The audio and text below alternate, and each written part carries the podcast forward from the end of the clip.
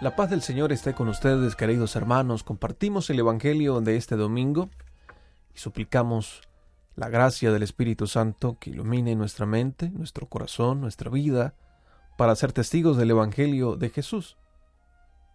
Es el Evangelio de San Mateo, capítulo 22, versículos 34 al 40. En aquel tiempo, habiéndose enterado los fariseos de que Jesús había dejado callados a los saduceos, se acercaron a él. Uno de ellos, que era doctor de la ley, le preguntó para ponerlo a prueba. Maestro, ¿cuál es el mandamiento más grande de la ley?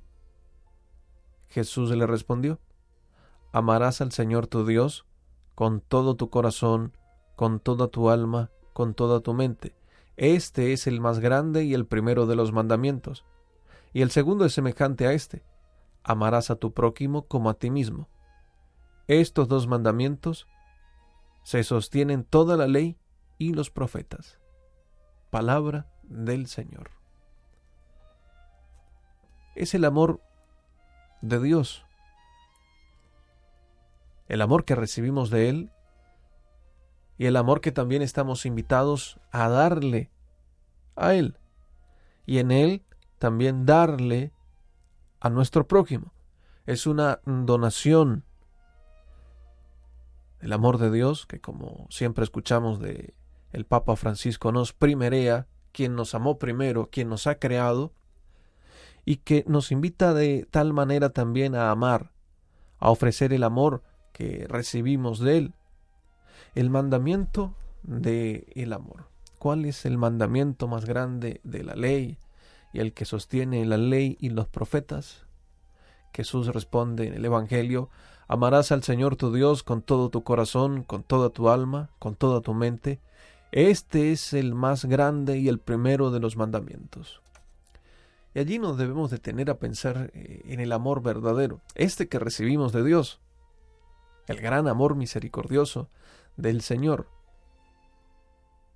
Pero en ese mandamiento de amor, somos capaces de responder también, de responder al amor de Dios, amar a Dios sobre todas las cosas, de todo corazón, con toda el alma y con toda la mente, con todas las fuerzas, es tenerlo en el centro de nuestro corazón y que esté por encima de todo, que ningún sentimiento de maldad pueda dañar nuestra relación con Dios, que ningún deseo de hacer daño a la otra persona pueda dañar nuestra relación con Dios, pero que la omisión de hacer el bien al prójimo tampoco dañe la relación con Dios.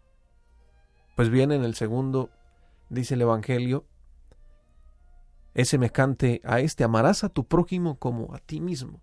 Es decir, que no existe el amor a Dios si no tenemos el amor al prójimo. Si no amamos al prójimo, no tenemos un verdadero amor a Dios. Es allí donde debemos manifestar y vivir el amor de Dios.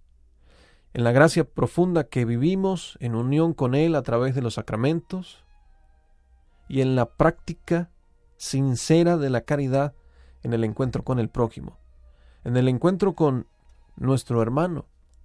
Y así como dice el Evangelio, estos dos sostienen la ley y los profetas también sostienen la vida de cualquier cristiano en el verdadero amor a Dios y en el verdadero amor al prójimo. El Papa Francisco, reflexionando con este Evangelio en el Ángelus del 25 de octubre de 2020,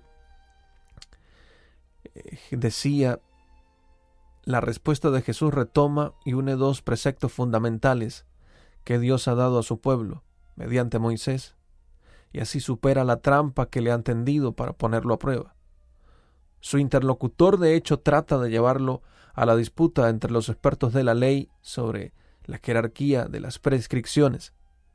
Pero Jesús establece dos fundamentos esenciales para los creyentes de todos los tiempos, dos fundamentos esenciales de nuestra vida. El primero es que la vida moral y religiosa no puede reducirse a una obediencia ansiosa y forzada.